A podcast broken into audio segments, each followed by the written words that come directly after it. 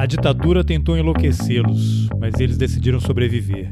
Essa é a frase que eu comecei uma resenha que escrevi para o jornal Valor Econômico sobre o livro Memórias do Calabouço, escrito pelos ex-guerrilheiros uruguaios Maurício Rosenkoff e Eleutério Fernandes Uidobro, que morreu em 2016. Ex-integrantes do Movimento de Libertação Nacional, mais conhecido como Tupamaros, eles e outros sete presos políticos passaram 12 anos em solitárias nas prisões uruguaias, sendo transferidos de um presídio a outro até serem libertados em 1985. O livro inspirou o belo filme Uma Noite de 12 Anos. Um dos companheiros deles na prisão foi Pepe Mujica, cuja história também é contada no filme e depois foi eleito presidente do Uruguai. Depois de ler o livro, assistir ao filme e escrever sobre eles, eu achei importante entrevistar o Maurício. Como ele não fala português e o meu espanhol é sofrível, você vai ter a oportunidade de me ouvir entrevistar em portunhol. Eu sou Carlos Alberto Júnior e eu sou roteirices. Vamos nessa. Bueno, quero, quero começar eh, desculpando-me por mi portunhol, que a vezes pode ser que não compreenda, pero com um pouquinho de paciência podemos charlar. Por supuesto. Y yo me disculpo por mi falta de portuñol. Creo que son lenguas hermanas, entonces no, no vamos a, a tener problemas. Por supuesto. Empezar diciendo que leí el libro que fue traducido en, en Brasil y escribí un, un, texto para un periódico de Brasil que se llama Valor Económico. Formidable. Sí, bueno, para, para empezar, claro, leí, leí el libro y veí la película La Noche de 12 años que me tocó muchísimo. Empecé a llorar y lloré mucho varias veces porque en general no me gusta asistir las películas después de leer un libro o al contrario, porque creo que se pierde, pero creo que fue una combinación magistral, así, muy interesante porque fue posible tener las imágenes y creo que el director y, y que fue el guionista también, él captó, sí. capturó muy bien y, y, hay una sensibilidad profunda en la película. No sé si, si tienen la misma ah, impresión que yo. Completamente de acuerdo. Sí. Totalmente de acuerdo. Sí, bueno, el libro fue publicado en Uruguay en 87, dos años después que salieron de, de la cárcel, ¿correcto?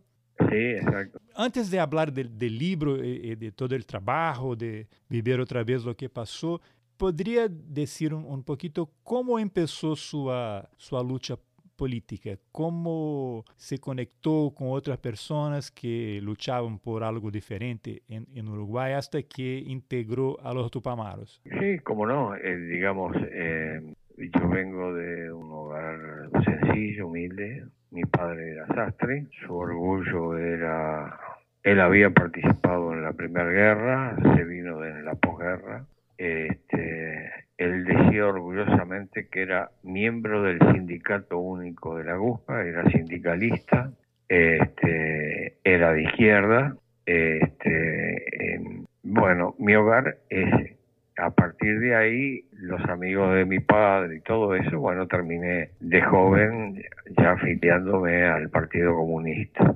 Y bueno, y entonces todo ese periodo estoy muy tocado eh, por la Guerra Civil Española, por eh, la Guerra Mundial. Digamos, mis canciones de cuna fueron El Ejército del Ebro. Y bueno, y de ahí en más, como estudiante, luego eh, ya militaba, dirigente de la Asociación de Estudiantes del Liceo Nocturno. Y bueno, y ahí se militaba por, por todo. Este, digamos, es mi primera, mis primeras armas, pero fundamentalmente tocado por la Guerra Civil Española y luego el gueto de Varsovia y la tragedia y la historia de mis padres que vivían pendientes de que llegara una carta de Polonia, eh, que era todo un rito. Mi padre la recibía, la guardaba y se, leía los domingos, el almuerzo familiar, puchero de gallina. Este, si la carta viajó tanto, decía él, puede esperar dos días más. Y ahí se le, leía hasta que el cartero comenzó a pasar de largo y bueno, y ahí la peripecia y la historia de un pueblito judío, Belzich, en Polonia, este, que terminaron en los campos de exterminio y además el orgullo que siento cuando ahí hubo resistencia y tengo familia en la resistencia en Polonia. Y este y bueno entonces todo lo que tenía que ver con la militancia de aquella época por ejemplo eh, muy tocado en las primeras lecturas eh, con reportaje al pie del patíbulo de Julius Fusik y de un libro que eh, El Caballero de la Esperanza de Jorge Amado sobre Luis Carlos Preste. Y curiosamente eh, mirá vos cómo el tiempo junta las cosas que a no han tocado en la militancia cuando estoy con Raúl Sendic en el, en el norte del país organizando al cortadores de caña reclamando tierra y salario y, haciendo marchas y huelgas y campamentos entre ese portuñol que tú me mencionas. Sí. Conocí y escribí sobre ellos y los entrevisté en un libro que se llama La rebelión de los cañeros a dos negros viejos que fueron soldados de la marcha de Prestes. Sí, qué increíble. Y curiosamente, después que salí de la cárcel, me encontré con Jorge Amado, que había estado exilado acá también, y me invitó a su casa. Bueno, me invitó a una cena del León, comimos y me invitó a su casa Bahía y estuvimos hablando y que había, yo había hecho una intervención sobre literatura carcelaria a partir de mi experiencia en el calabozo y quedó, bueno, este, te tiro estas referencias porque, porque tienen que ver. ¿Y cuál fue el momento que decidió que la lucha armada sería la única opción en aquel momento en Uruguay? Bueno, eh, eh, yo voy a tratar de precisar algunas palabras. Sí. Nosotros fuimos un movimiento político en armas. Nunca caímos en la dicotomía de separar la lucha legal y parlamentaria de la resistencia armada. Sí. Es decir, no es un tema de opción. Nuestro planteo fue ese. Nosotros era un movimiento político en armas. Yo venía, Raúl Sendí, que era miembro del Comité Central del Partido Socialista y del Comité Ejecutivo. Este, el Pepe eh, venía de ser secretario, de, ministro del Partido Nacional, de cuyas filas se nutrió mucho el movimiento, este, Marenales, Maneras venían del Partido Socialista, Rodríguez Belletti del Partido Comunista. Es decir, no éramos recién llegados a la política. El camino que tomamos es eh, como consecuencia de una experiencia vital que nos juntó a Raúl Sentiqui y a mí, que comenzó en el año 54 con una huelga de peones arroceros, que al igual que tiempo después los cortadores del caña de la frontera no cobraban el salario en dinero, sino en tarjetas de cartón, que podían ser cambiadas por comestibles y alguna ropa en la cantina de la empresa y este eh, y si necesitaban dinero tenían que canjearlo con un descuento eh, inmoral. Entonces, eh, lo que nos planteábamos, bueno, estos son los que en, la lucha no tienen nada que perder ellos no pueden estar esperando solamente, solamente, te insisto en esta palabra, que el avance electoral de la fuerza de izquierda eh, logren por sí solas crear un cambio cualitativo y una correlación de fuerzas favorables a la izquierda para tratar de mejorar su situación, sino que ellos este, de una necesitaban algo que el que funda la nación uruguaya, José Artigas, fue el autor de la primera reforma agraria que conoce América Latina, 1813. La tierra será distribuida, decía, con la prevención de que los más infelices sean los más privilegiados. Bueno, eso no lo tomó nadie hasta que llegó Raúl Sendic y con la experiencia con los arroceros en el 54, 55 y después con los cañeros. Ese es lo que surge es la rebeldía frente a la justicia. Entonces teníamos que manejarnos con las cosas que había acá. Bueno, entonces en el año 54, en medio de un gobierno institucional y democrático, cuando estábamos por el río Limar y por la charqueada y con los eh, peones arroceros en huelga, nos seguía, nos seguía del ejército armados con ametralladoras .30 y se desplegaban junto con la policía, claro, Y el que estaba al mando era el señor feudal, el que estaba al mando. Y luego en los montes de Itacumbú, en la frontera con Brasil, con los cañones es exactamente lo mismo. Entonces la primera acción que nosotros hacemos es que los cañeros tengan con qué defenderse y no solamente con el cuchillo cuando los apuntan con fusiles. Y la primera acción la hacemos eh, expropiando eh, en el tiro suizo donde había media docena de armas largas y bueno, y era para los montes de Tacumbú que tengan como recinto. Esa es, es la raíz medular de esa opción donde no dejamos de lado ninguno de nuestro pensamiento. No éramos un partido, éramos un movimiento. Teníamos una fortísima corriente cristiana, como la tienen en el Brasil, un momentito. Nosotros llegamos a tener presos en el penal de libertad 22 compañeros que eran curas y pastores. Tuvimos, tuvimos monjas presas, monjas compañeras. ¿Y por qué? Porque, eh, porque ellos vienen de, de hechos de los primeros cristianos en la Biblia, donde se decía, después de los evangelios, que los primeros cristianos tenían todo en común y cada cual retiraba según sus necesidades. Digo, eso explica la teología de la revolución, de la liberación. Entonces, pero venían gente del Partido Nacional. Pepe, José Mujica, presidente de la República, ministro, yo qué sé qué, eh, hermano del alma, venía del Partido Nacional. Partido Nacional que tiene que ver con la frontera, porque hay Sarabia del lado de Brasil y Sarabia del lado de acá, que son referentes, sus alzamientos en nuestra historia, Aparicio Sarabia. Entonces, este, y bueno, y ese es el caldo de toda América. En el año 54, 55, 56, que estábamos en esa zona, fíjate vos, bueno, trabajaban 14 horas por día y se sentaban en las taipas, se encendían un charuto y con la brasa este, tenían que arrancarse las sanguijuelas porque no le daban bota. Y bueno, ¿y en América qué pasaba? Que los mineros bolivianos desfilaban con fusil Garan y M1 este, y dinamita al cinto, porque en el gobierno de Paz Extensor se había nacionalizado las minas, que era propiedad privada. Y en Guatemala este, ganaba las elecciones Jacobo Arbenz y la CIA le organiza eh, eh, un asalto a un gobierno que se había que había creado un movimiento de reparto de tierra. Es decir, estamos viviendo, cuando estuve con el, el problema en América Latina son dos, el tema de la tierra y el tema del imperialismo. digamos, Quiere decir que, eh, que bueno, es que la lucha, nosotros estamos tocados a varias puntas por prestes. Te cuento uno, Olga, su compañera judía alemana, el gobierno dictatorial de Brasil, este, la expulsa del país para entregársela a los nazis que terminan reventándola hasta morir. Bueno, este, parecería que la lucha es la misma en todos lados. ¿Cuándo es el, momento en que los tupamaros empiezan a un, no sé cuál sería la, palabra más ah, apropiada, eh, con acciones más...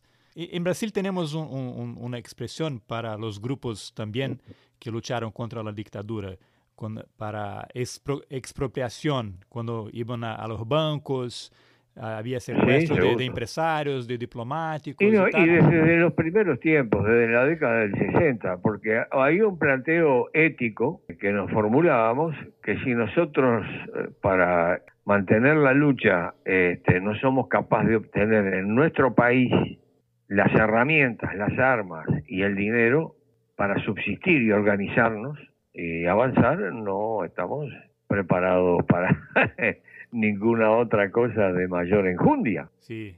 Y bueno, entonces eh, nos preparamos y fueron operativos. Pero simultáneamente a eso teníamos un movimiento legal. Nosotros en el, en el 71 eh, creamos el movimiento 26 de marzo, que fue eh, multitudinario con intelectuales, amigos, dirigentes obreros.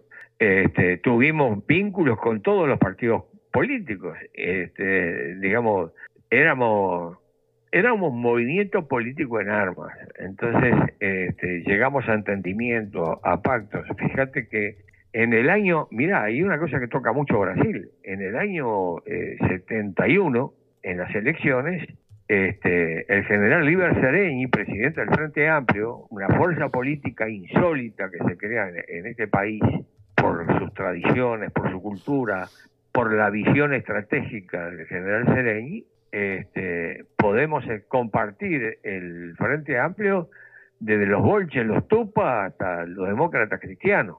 Este, Allende me preguntaba cómo había hecho el general Sereñi para eso, pero lo que te quería contar era que en determinado momento él tiene una información que yo, que había salido al exterior en forma clandestina, este, me la proporcionan también donde tenían información y me la dice en vivo y en directo este, Fidel Castro. Si eh, se ganan, si ustedes ganan las elecciones y cuando se refería a eso se refería también a Wilson Ferreira Aldunate que era el que tenía más chance y hay un entendimiento con el que tuve reuniones, hay un entendimiento con la fuerza del Frente Amplio, ustedes tienen a Brasil cruzando la frontera. Y en la frontera hubieron operaciones como el Poncho Verde y otra que no recuerdo el nombre, que tenía que ver con prolegómenos de cruzar la frontera en el caso de que ganara el Wilson Ferreira Aldunate o el Frente Amplio. Fíjese, eh, qué curioso. Hay un libro que yo no pude leer porque está en portugués, del general, de uno de los generales o del general que organizó ese operativo y donde cuenta esto que te estoy contando.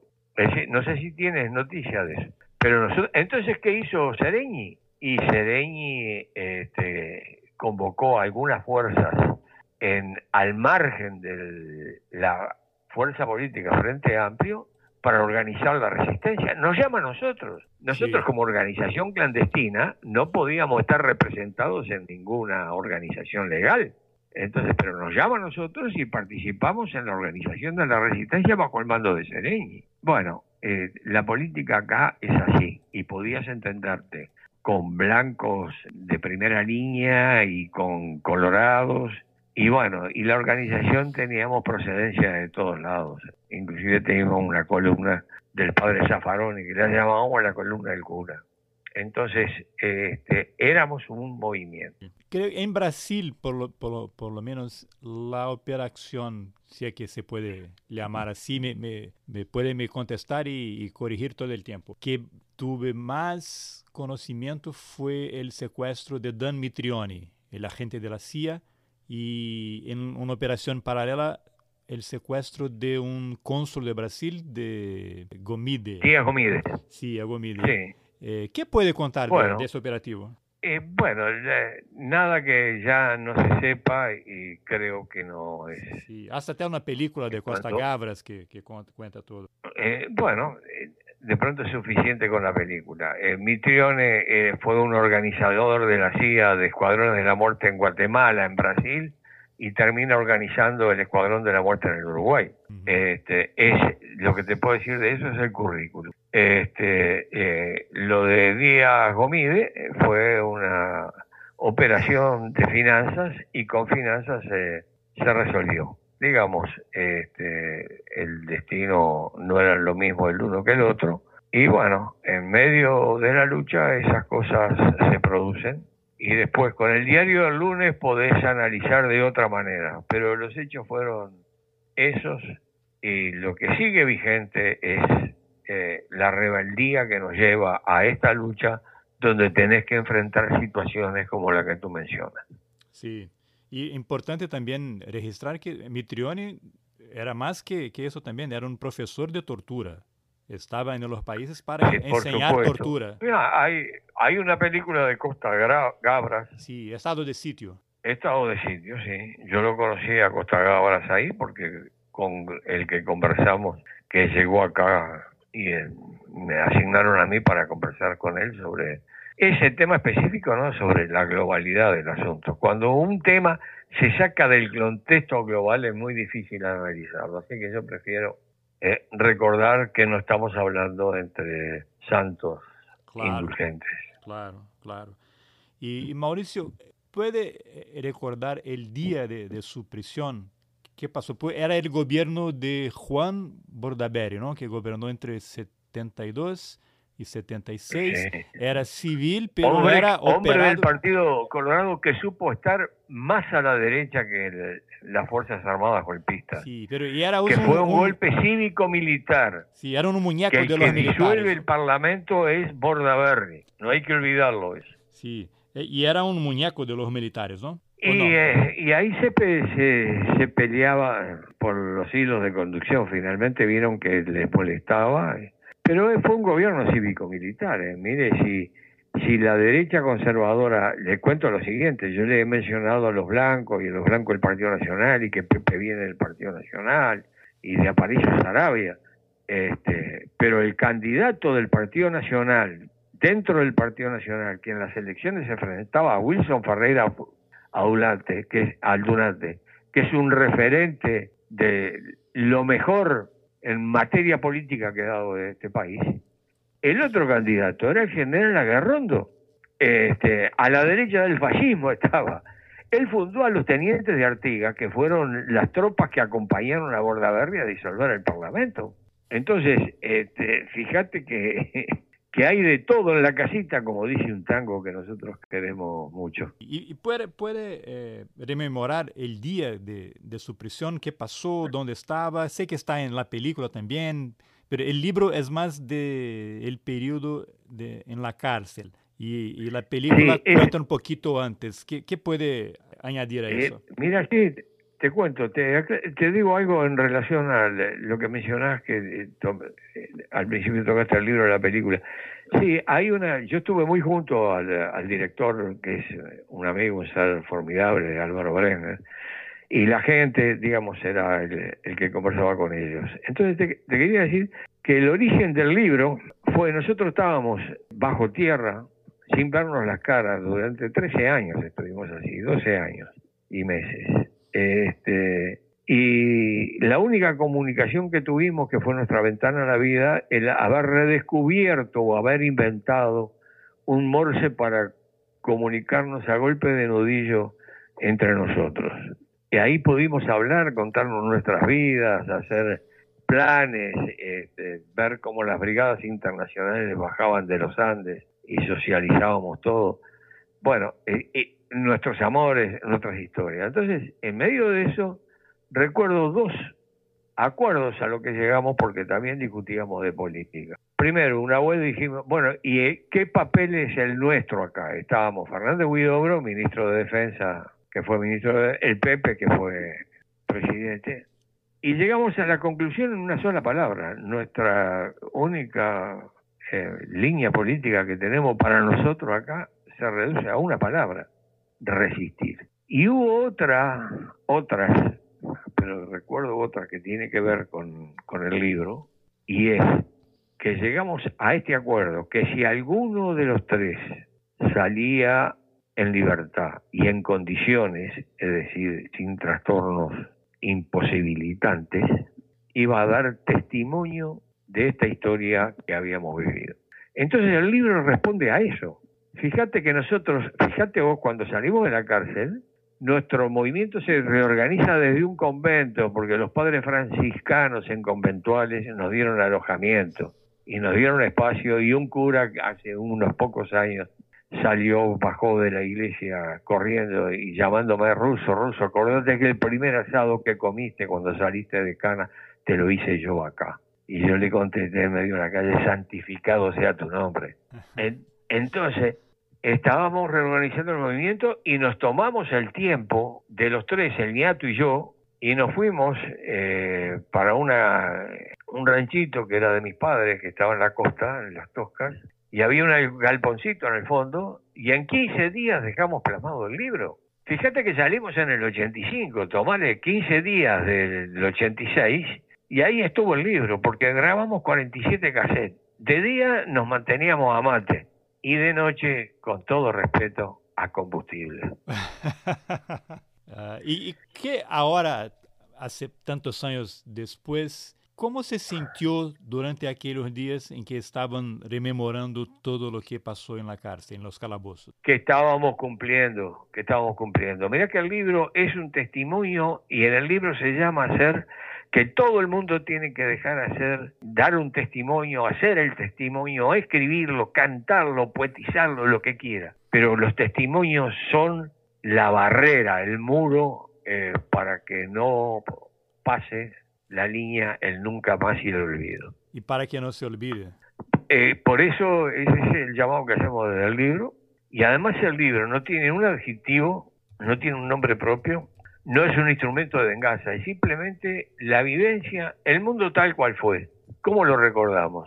Y ahí hay eh, dolor, llanto, amor, humor, y es lo que dejamos los tres en esa situación, donde además pesaba sobre nosotros algo, eh, era, eh, era un riesgo. A nosotros nos comunicaron desde el primer momento que nos sacaron, lo hizo el coronel Gabazo, este, que a partir de ese momento que nos sacaron del penal y nos llevaron a recorrer el Uruguay adentro de un calabozo, muchas veces bajo tierra, que éramos, que no éramos presos, que éramos rehenes, y que si pasaba algo fuera de los muros, este, la respuesta iba a estar en nuestro fusilamiento. Entonces vivíamos con esa espada de Damocles colgada en lo alto del calabozo. Sí, en el texto que escribí para el periódico Valor Económico, eh, empiezo el texto con una, una frase, la dictadura intentó dejarlos locos, pero ellos decidieron sobrevivir. Eh, sí, es tal cual. Hay una cosa, bueno, el Pepe y yo estamos sobreviviendo. Este, lo que no te puedo garantizar es que no estemos locos.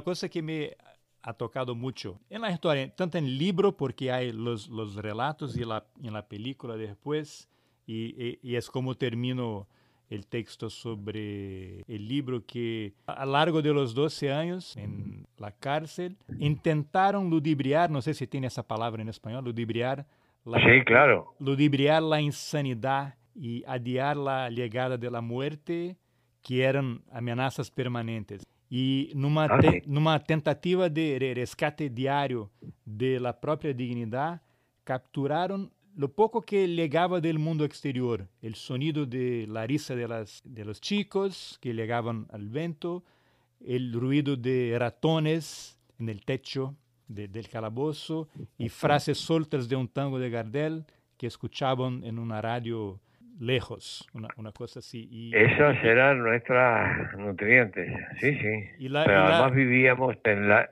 imaginación, recuerdo, en la fantasía. Fantasía que era riesgosa porque podías quedarte empantanado en la fantasía y entonces pirabas. Pero como vos decís bien y me haces pensar en Pelé, que lo dijo, que llegué a verlo jugar por Santos contra Peñarol en el Estadio Centenario, mirá vos qué antigüedad que tengo, este, había que driblear la locura y la muerte. Y termina el texto con una frase que, que ha dicho ahora, que, que la victoria fue vivir para contar lo que pasó. Bueno, eh, digamos, es muy importante dar testimonio. Eh, y hoy hay este, trincheras, barricadas de testimonios aquí y en todas partes. Y eso es fijar la memoria. ¿Se acuerda cuando asistió la película? ¿Dónde estaba? ¿Con quién estaba? ¿Qué sintió? Ah, ¿Qué, sí, puede compartir sobre eso? Mira, un día fuimos a ver el preestreno este, eh, eh, yo la vi en un sitio y el Pepe la vio en otro. El, el ñato ya nos había dejado. Entonces, este, vimos la película, yo lo hice con mi compañera y con mi nieta, que las tenía una a cada lado, y yo trataba de consolarlas, te das cuenta.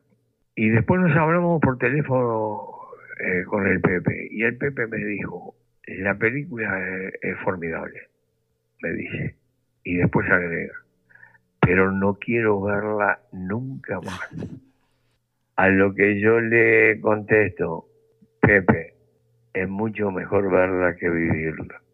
Y ese fue el diálogo. La música, hay un momento que están casi locos, las celdas, y una cantora creo que de, España que canta eh, The Sound of Silence. Ah, sí, sí. ah, es impresionante. Aquel, no, sí, sí quien no llora de escuchando aquello es un mal carácter. Porque es, eh, Pero, eh, digamos, es una escena fuertísima. Lo que nos pasaba, y nos pasó lo mismo con el Pepe, con el Pepe es que eh, yo la vi esa vez este, y después vi el estreno y no más.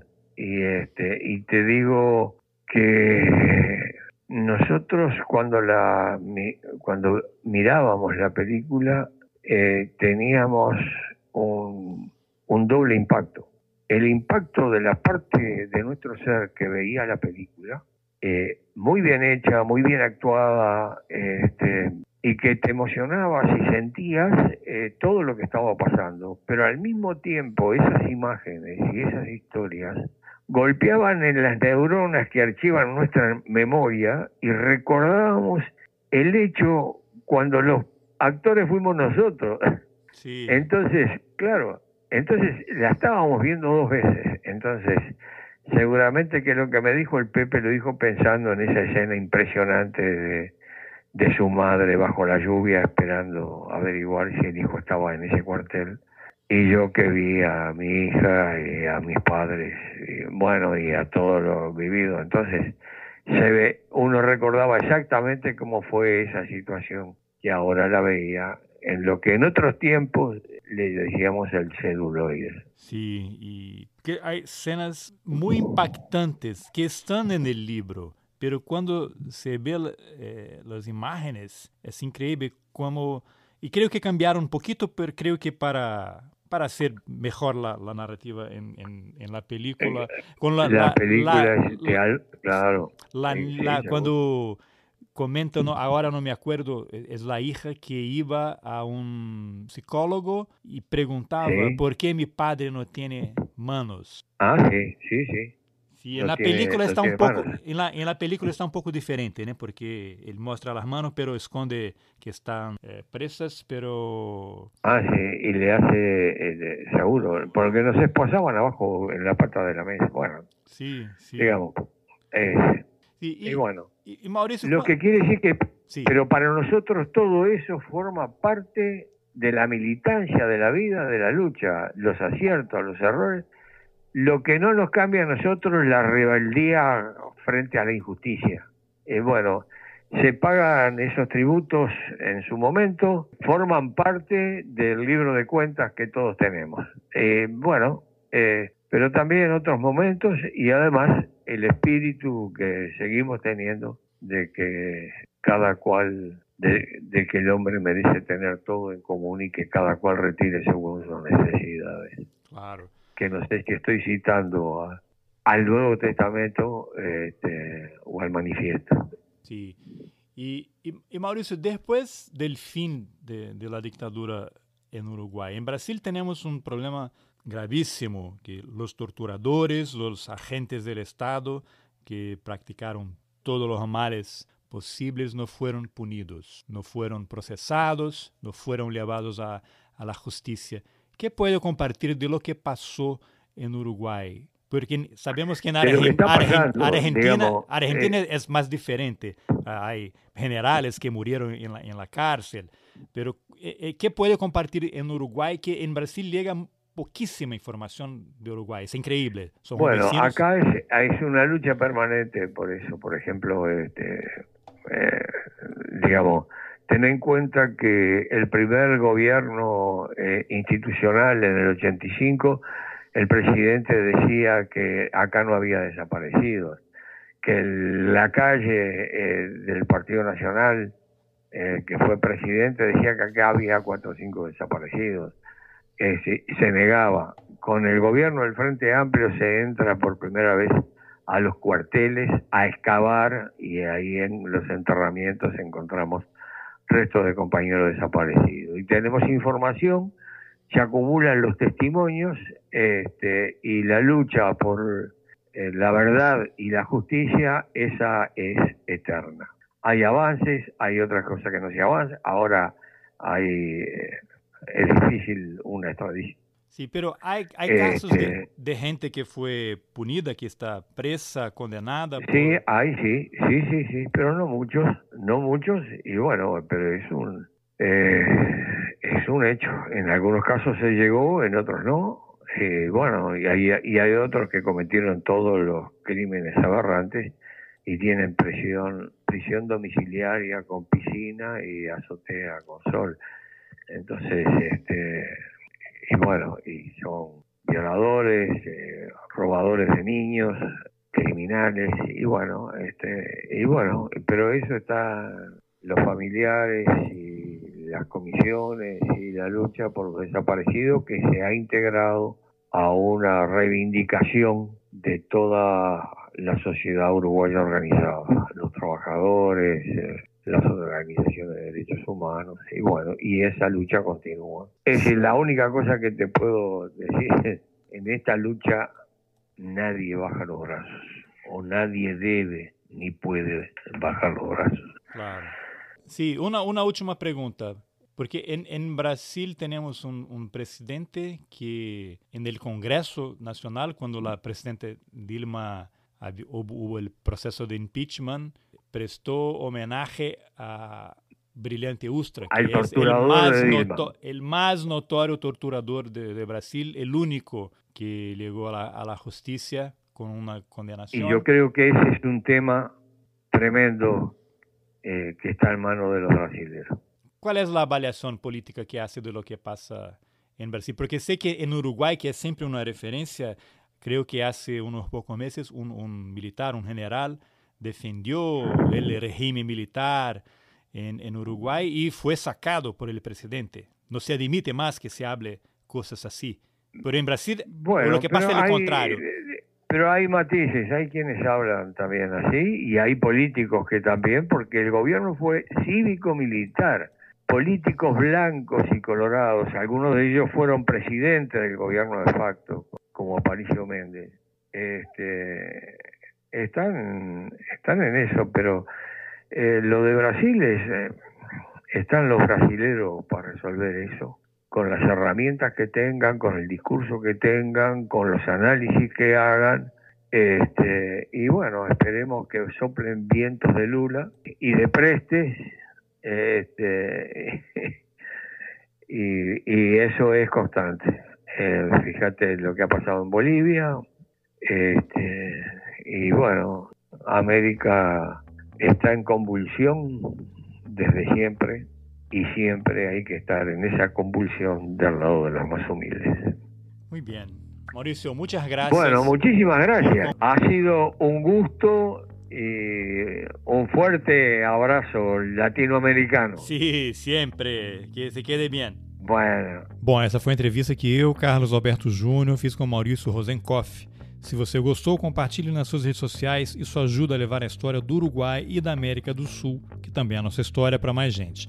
Nas informações do episódio você encontra o link para a resenha que eu escrevi sobre o livro no Jornal Valor Econômico. Lá você também acha o link para o canal de distribuição do Roteirices no Telegram. E se você tiver interesse em colaborar com o jornalismo independente, considere a possibilidade de apoiar o Roteirices. É possível contribuir com qualquer valor e pelo Pix, por exemplo, você pode ajudar com um real por mês. Os links estão nas informações do episódio. Eu aproveito para agradecer aos apoiadores Antônio Domingues, Nelson Oliveira, Fabiana Moraes, Masashi Noe e Liana Rocha.